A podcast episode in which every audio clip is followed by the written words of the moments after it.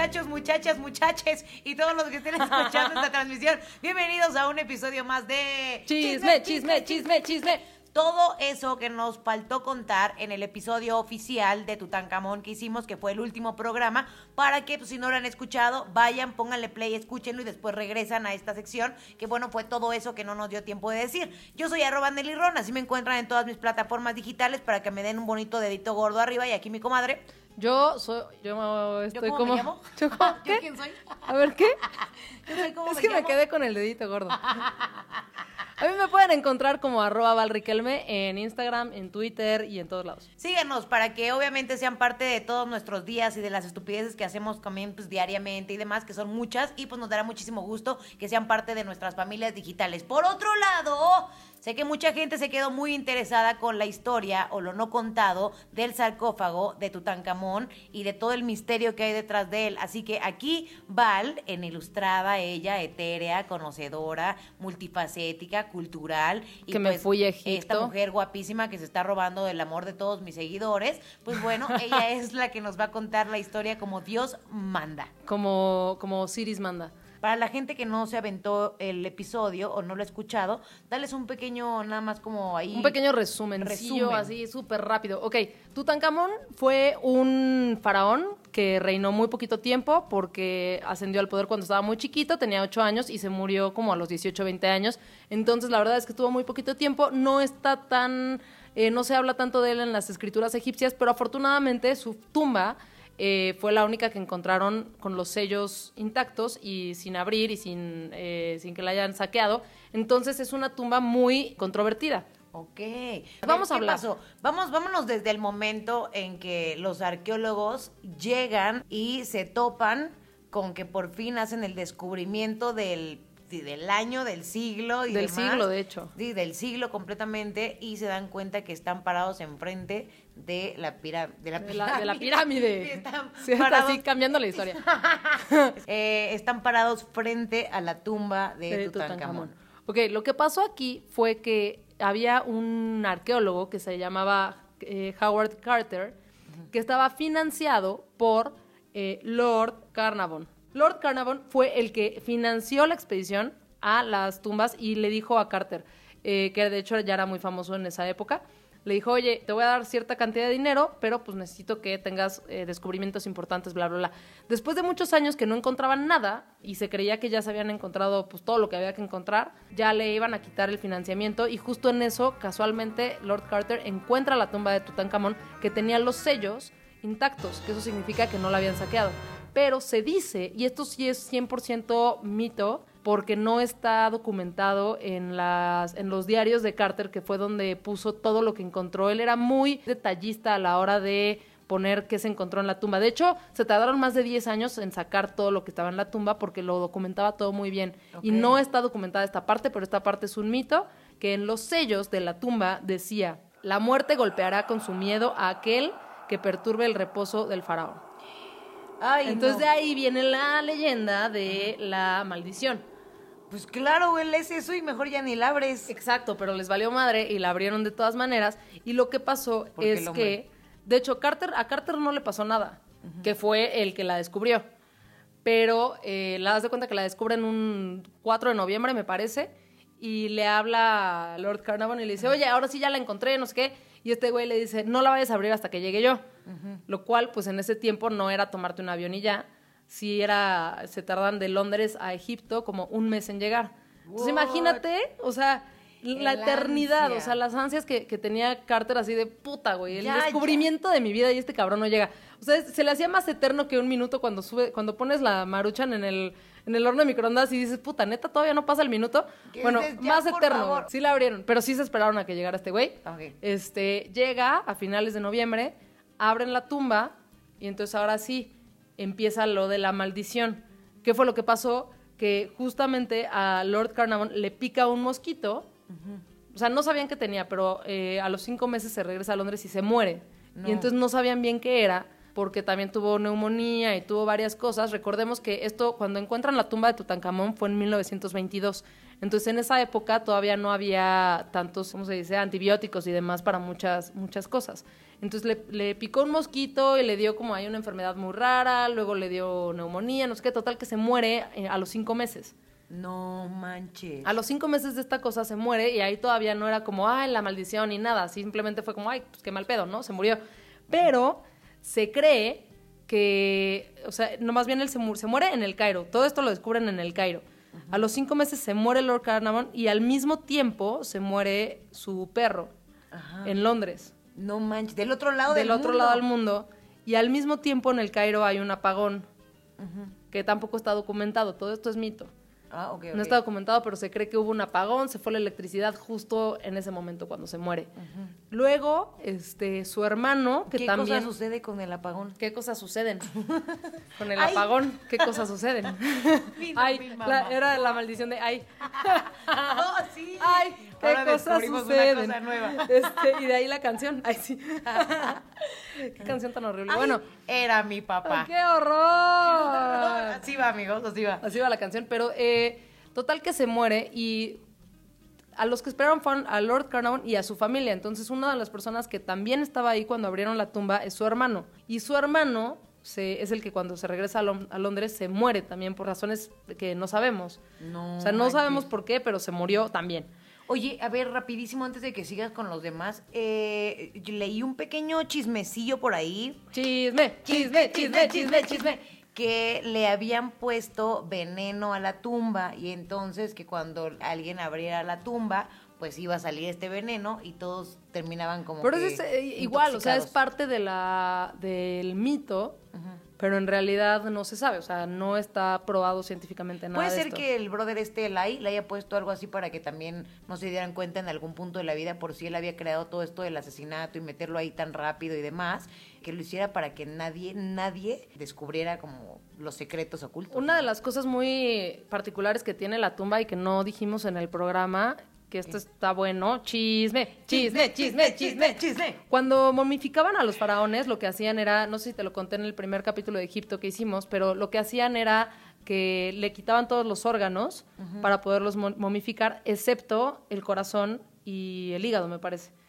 Tutankamón no tenía corazón, su momia no tenía corazón. No. Entonces no se sabe si es porque tenía una herida y el corazón ya no estaba en condiciones de, de que se quedara en la momia o si fue a propósito. ¿Cómo Porque se supone que necesitaban el corazón para, para pasar a la siguiente vida. Sin el corazón no podías pasar no a la pasa. siguiente vida. Entonces ese, ese también es otra que no sabemos si fue ahí ahí metiendo su cuchara. Sí puede ser para que, que le diera, Tutankamón que le no reviviera. miedo- exacto, que le diera miedo que reencarnara y que se enteraran que él había sido, o sea, que, el que los cabos sueltos, ya Exacto, sabes. exacto, quitando Qué fuerte. ¿Quién más se murió? A ver, cuéntanos. atando cabos. Hubo uno que fue el, el que dio el último golpe a la tumba cuando rompieron la, la puerta, pues, que se llamaba Arthur Mace. Este, a él lo que pasó es que también se murió al poco tiempo sin explicación. O sea, nadie sabe por qué se murió. Eh, Douglas Reid, que fue el, el doctor que radiografió la momia, también murió. Entonces son como un buen, o sea, sabes que, que, por ejemplo, eh, este cuate que fue el que tomó las radiografías, pues no entró a la tumba, no tendría por qué haberse envenenado si fuera el caso del veneno. Ajá. Este, también se murió dos meses después. La secretaria de Carter, o sea, Carter fue el arqueólogo, pero la secretaria también se murió de un ataque. Y el, esta también la, lo asociaron a la maldición, pero pues no tuvo nada que ver. Pero el papá de la secretaria, cuando se enteró que su hija se murió, se suicidó. No te pases. Entonces todo el mundo muriéndose, así, O sea, todo el mundo. era una super maldición sota. Exacto. Y hubo un profesor canadiense que estudió la tumba con Carter y a él le dio un ataque en el cerebro y también se murió. O sea, ¿cuántas personas fueron en total? Como siete, ¿no? O sea, aquí, de las que yo te estoy contando, son como siete, pero la prensa y demás, que ya estaban muy metidas en el tema de la maldición de la momia, de la maldición de Tutankamón, eh, tienen relacionadas más de 30 muertes. ¡Guau! O sea, obviamente ya nadie se ha atrevido a volver a, a volver a, a volver A volver. a volver a abrir el No, pues sí, o sea, ahorita ¿no? la- las, las cosas que se encontraron en la tumba de Tutankamón están en el Museo de Egipto, en Egipto, en el Cairo, este, y algunas otras, me parece que el sarcófago está en Londres. con todo y la momia adentro. Eh, sí. Ok. Ay, ¿no te atreverías a abrirlo? Que Pues- pues sabiendo yo no, todo güey. esto, o sea, yo la neta no me atrevería, ¿tú te atreverías tampoco, verdad? ¡Qué Nel. miedo! Aparte que te mueras de razones inexplicables, o Sí, sea, no. está rarísimo, ¿no? No está nada cool. Entonces, bueno, esa es la historia de la maldición. Es que sí puede ser, eh. la verdad es que, híjole, mira, no me gusta hablar de cosas ni esotéricas, ni fantasmales, ni nada de ese tipo de cosas, pero voy a hablar. Ajá, pero me vale. Pero me vale madre. Se supone que cuando, cuando muere alguien que no estaba listo para pasar a otra vida o dejó muchas cosas en el plano, en este plano de vida o inconclusas, es cuando se manifiestan en una forma diferente de energía, ¿sabes? Y al final pueden llegar a aparecer lo que conocemos como fantasmas o movimientos o ruidos, Energías, energías, espíritus. Exacto, pero así como hay buenos, pues también hay malos.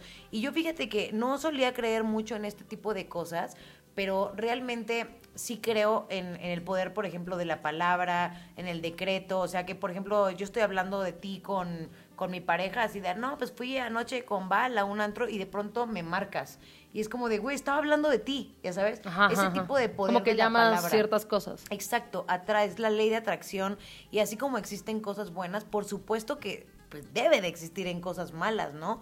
Entonces, no, no dudaría ni tantito que si este brother muriendo tan chavito eh, y haya sido de Y alguna por, forma u por otra- cosas tan sospechosas. Exacto, y aparte realmente ellos que tienen un contexto de la vida muy diferente, o sea, darte cuenta que el sarcófago en el que te metieron ni siquiera es digno de un faraón, que no tiene nada de lo que po- debería lo que de uno haber esperaría. sido. Ajá, puede ser que el- esa misma energía se haga presente de esa forma. Sí, ¿no? lo que también está cañón es que trataron un poco de desaparecer a Tutankamón de la historia, ¿no? O sea, justamente porque reinó muy poco y demás, no lo consideran en muchas partes de la historia de Egipto, pero al final es como, es como una venganza, ¿no? Como, como ahora es el faraón más conocido de Egipto, a pesar de que en su momento nadie lo conocía, nadie lo ubicaba. Muchísimos años después nadie lo ubicaba y fue casi cuatro mil años después, tres mil. Es el, es el faraón más conocido ahorita, más importante de Egipto. Ok, fuck. O sea, obviamente es como que si se hubiera revertido como todo lo que en algún punto de la vida uno pensaría que fuera a pasar, ¿no? Exacto, es como quisieron enterrarlo y enterrar todo lo que dejó y todo lo que hizo.